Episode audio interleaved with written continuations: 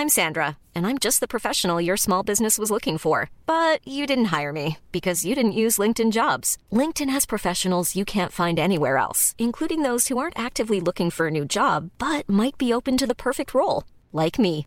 In a given month, over 70% of LinkedIn users don't visit other leading job sites. So if you're not looking on LinkedIn, you'll miss out on great candidates like Sandra. Start hiring professionals like a professional. Post your free job on linkedin.com/people today. Mom deserves the best, and there's no better place to shop for Mother's Day than Whole Foods Market. They're your destination for unbeatable savings, from premium gifts to show-stopping flowers and irresistible desserts. Start by saving 33% with Prime on all body care and candles. Then get a 15-stem bunch of tulips for just $9.99 each with Prime. Round out Mom's menu with festive rosé, irresistible berry chantilly cake, and more special treats. Come celebrate Mother's Day at Whole Foods Market. Many of us have those stubborn pounds that seem impossible to lose, no matter how good we eat or how hard we work out. My solution is PlushCare.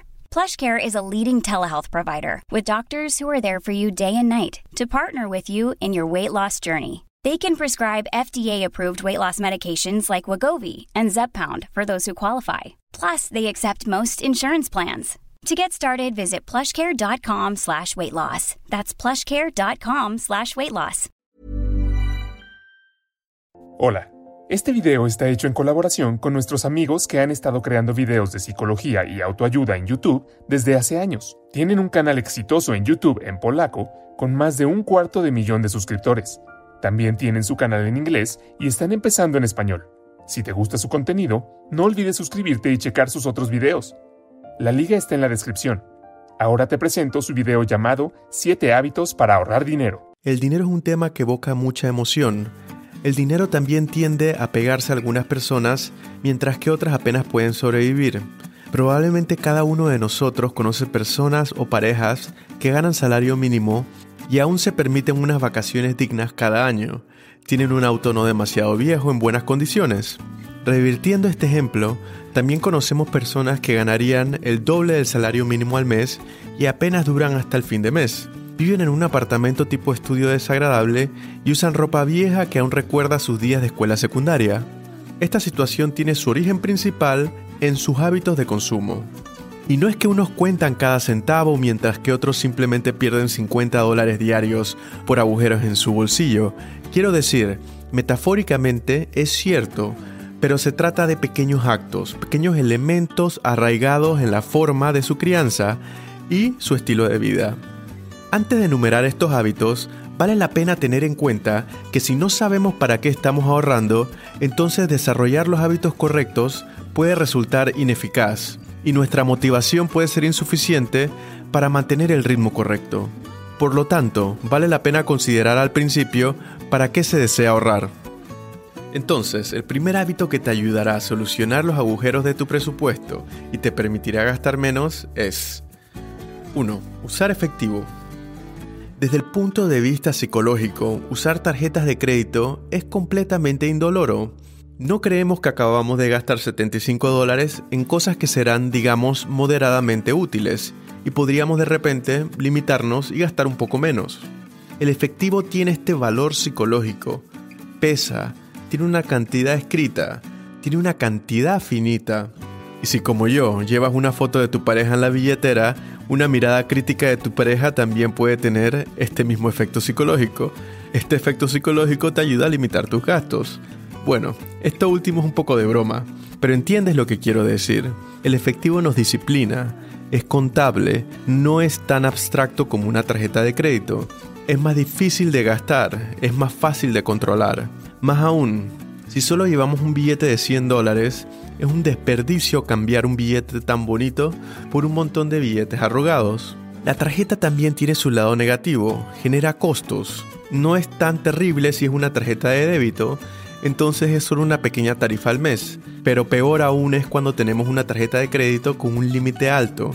Entonces podemos iniciar una espiral de gastos hasta el límite del crédito y eso nos lleva a no poder pagar la tarjeta final de mes y tener que incurrir en cargos adicionales mensuales.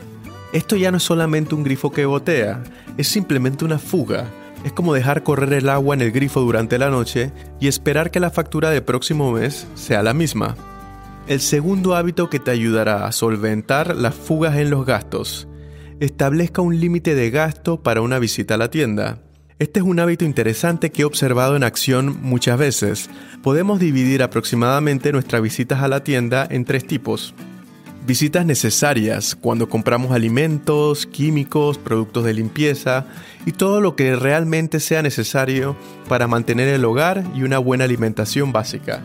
Visitas ocasionales pero importantes. Por ejemplo, comprar ropa nueva, unos nuevos zapatos, unos nuevos libros, cosas que se necesitan por su utilidad, pero que no requieren una reposición semanal. Visitas innecesarias, la tercera categoría, por supuesto, lo que significa que vamos a la tienda porque estamos de paso o simplemente queremos comprar agua y terminamos comprando un helado, una galleta, batidos y cosas que por alguna razón no estaban en la lista de imprescindibles durante la visita necesaria. Centrémonos en las visitas innecesarias y necesarias, Primero, asegúrese de que estas visitas clave a la tienda satisfagan en la mayor medida posible su cómoda necesidad de alimentos básicos y productos claves para el hogar. Por ejemplo, cuando tenga un gato o un perro, intenta proporcionarle alimentos y comprar los productos de limpieza a la vez. Y piensa en cuánto necesitas de café, cuánto necesitas de leche, cuánto necesitas de huevo. Todo requiere un poco de planificación pero si se hace con prudencia, reduciremos la necesidad de ir a la tienda a comprar solamente leche, solamente comida para gatos, solo una pequeña cosa que hemos olvidado en nuestras compras principales. Porque nuestro verdadero oponente aquí serán las visitas innecesarias y no planificadas a la tienda. Hay un cierto estilo de conducta durante estas visitas. Si tenemos mucho dinero en efectivo, usamos la tarjeta, siempre gastaremos una cierta cantidad de dinero. Cuando no controlaba estos hábitos, por ejemplo, me costaba un mínimo de 6 dólares cuando iba a la tienda a comprar leche. Siempre compraba alguna cosa adicional y terminaba gastando probablemente hasta 10 dólares. Nota este patrón y si observas tus propios hábitos, podrás caracterizar la cantidad mínima que gastas durante dicha visita y, por ejemplo, durante todo el día. ¿Qué hacer con esto? Lo mejor es establecer un límite de 5 dólares, por ejemplo, por visita lo mejor es dejar la cartera en la casa y llevar solamente esos 5 dólares. Entonces, para resumir, debes estar al tanto de tus visitas espontáneas a la tienda, verificar los recibos, encontrar la regularidad y solucionarlo simplemente limitando el gasto. El tercer buen hábito es transferencias automáticas. Muchos servicios bancarios ofrecen un servicio mensual de transferencia de ciertas cantidades de dinero a cuentas de ahorros dicen coloquialmente, ojos que no ven, corazón que no siente. Se trata de simplificar el proceso de guardar dinero todos los meses en una cuenta de ahorros que no está vinculada a ninguna tarjeta y de la que sacar dinero es un poco más complicado. Si algo sucede sin esfuerzo, apoya nuestro proceso de ahorro. Aquí utilizamos el mecanismo de automatización, donde hemos tomado la decisión de configurar las transferencias una vez y no tenemos que volver a ellas. Si quisiéramos hacer una transferencia tradicional cada mes, tendríamos que tomar esta decisión todos los meses. Iniciar una sesión y superar varios detalles aparentemente no importantes. Pero esos detalles son los que nos hacen pensar, me quedaré con el dinero este mes y transferiré el doble el próximo mes. Y no sucede. La confianza limitada en ti mismo en este asunto no debería ser un problema. En nuestra confianza nosotros mismos tomamos una decisión ignorando el hecho de que nuestra capacidad para calcular todos los recibos y monitorear todos los gastos corrientes es limitada y sobreestimada. No somos genios matemáticos que controlan cada pequeño gasto. Al final nos espera una desagradable sorpresa. Por lo tanto, utilizar un medio automatizado para ahorrar dinero es algo muy útil. El cuarto buen hábito es evitar compras impulsivas. Evitar los impulsos también significa evitar promociones y anuncios llamativos. Paradójicamente hablando, durante una buena promoción gastaremos más de lo que gastaríamos durante las compras habituales. La emoción de la promoción, la sensación de dinero bien gastado, estos efectos psicológicos nos hacen estar dispuestos a recompensarnos con compras adicionales que no siempre son necesarias. Es el mismo mecanismo que utilizan los diseñadores de espacio de tiendas. Al configurar los productos, siempre ponen las verduras al inicio de la tienda. ¿Por qué? Porque si pones algo saludable en tu canasta, es más probable que el siguiente artículo sea un paquete de dulces poco saludable. Todo porque nos sentimos mejor y más saludables después de haber hecho una buena lección desde el principio. Además, en el caso de una promoción realmente agresiva, como algunos grandes descuentos en las tiendas, la gente tiende a comprar mayores cantidades de lo mismo. Desafortunadamente, ambos mecanismos, es decir, promociones llamativas y justificar alimentos poco saludables, son decisiones que tomamos por impulso. En ambos casos gastamos más de lo planeado. El quinto hábito, ve de compras con el estómago lleno. Esto en cierto modo se refiere al punto anterior. El hambre es un impulso de compra muy fuerte. Las punzadas del hambre debilitan nuestra voluntad y la sobreoferta de productos en la tienda nos impulsa a sobreestimar nuestra propia capacidad de consumo. Y eso nos lleva a comprar demasiados productos. La sensación de saciedad nos ayuda a frenarnos y a luchar contra nuestros excesos, fortaleciendo nuestra voluntad y tranquilizándonos. Hábito número 6. Pregúntese, ¿si realmente necesito esto? La esencia aquí es que compramos un artículo o un dispositivo por impulso, por ejemplo, un nuevo teléfono móvil, porque actualmente está en promoción. A menudo me doy cuenta de que casi automáticamente empiezo a racionalizar esta decisión. Es porque mi teléfono inteligente ya está muy lento y tiene más de un año, o tal vez es hora de cambiar simplemente un modelo superior. En última instancia, tengo que detenerme y preguntarme, ¿qué puedo hacer con este nuevo teléfono inteligente que no puedo hacer con el que tengo actualmente?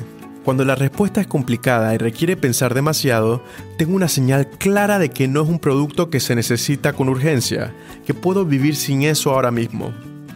Lo mismo se aplica, por ejemplo, a la compra de una consola de juegos. Ok, es un gadget increíble, hay excelentes juegos para esta consola, pero ¿cuándo encontraré el tiempo para jugarlos? ¿qué más tendría que renunciar para usar el valor por el cual pagaré?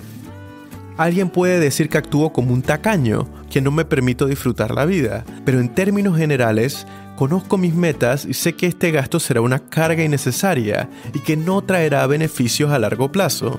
Como regla general, a menudo vale la pena recordar tus objetivos a largo plazo y subordinar tus decisiones a ellos. Entonces nunca nos arrepentiremos de no haber hecho todo por un futuro mejor y probablemente, lo más importante, nos daremos una oportunidad real de alcanzar nuestras metas importantes en la vida. Una de estas metas puede ser la independencia económica, dejar el trabajo y tener la capacidad de concentrarnos en nuestros pasatiempos o nuestra familia, por ejemplo, a los 50 años. El séptimo hábito es concentrarse en cómo ganar más. Este es uno de los consejos culminantes de casi todos los libros de desarrollo personal tratan el tema de finanzas empezando por Padre Rico y Padre Pobre de Robert Kiyosaki y pasando por La Semana Laboral de 4 horas de Tim Ferris y terminando con cada una de las guías de eficiencia de ingresos. Un consejo. ¿Quieres ganar más? El enfoque principal es cómo crear un entorno en el que de hecho podamos ganar más. Al observar nuestros ejemplos y la experiencia del primer periodo, será necesario invertir mucho en nuestras habilidades o en conseguir tiempo para desarrollar tu carrera en una industria específica. Tim Ferris fue mi primer mentor que indicó claramente que debía comenzar a contar mi tiempo en la cantidad de dinero por horas en lugar de la suma global al mes en lugar de cobrar 3 mil dólares al mes, vale la pena contabilizar 40 dólares por hora en nuestras actividades. Aumentar nuestra tarifa por hora le dará más tiempo libre al mes que puede usar en un trabajo más productivo o gastarlo en placeres. Sin embargo, para poder cambiar a dicho sistema, debe comenzar a invertir en su valor en pequeños pasos, conviértase en un experto que gane buenos salarios por hora, desarrolle su marca, su negocio o cree productos. Como puede ver, la mayor parte de los tipos de actividad implican crear algo o promocionar algo de valor o conocimiento a otras personas. Si te concentras en ello, definitivamente ganarás más a largo plazo. Recuerda que las pequeñas cosas se acumulan, ya sean pequeños gastos no controlados, ahorros honestos y hay que vigilar nuestras pequeñas metas o en última instancia pequeñas fuentes de ingresos pasivos, por ejemplo, en un pequeño blog, en una inversión, en una pequeña actividad secundaria adicional. Apreciemos el efecto de trabajar en escala, que el proceso de ahorrar y finalmente lograr nuestros grandes objetivos en la vida no lo lograremos en medio año, sino en una década o más. Así que no socaves este proceso. Recuerda usar efectivo, establecer un límite de gasto para visitas no planificadas en la tienda, tome las decisiones apropiadas para automatizar sus ahorros. Evite impulsos y compras influenciadas por promociones. Ve de compras con el estómago lleno. Pregúntate si realmente necesitas el producto que quieres comprar y qué cambiará en tu vida. Encuentra formas de ganar más. Por supuesto, la lista de formas de ahorrar dinero es mucho más amplia. Ni siquiera hemos mencionado algo tan complicado como llevar un balance general mensual. Pero estos fundamentos psicológicos y prácticos para la acción real solo tendrán sentido cuando sepamos por qué queremos ahorrar, por qué lo estamos haciendo. Deseando que encuentres lo que necesitas, gracias por tu tiempo y recuerda permanecer, permanecer siempre extraordinario.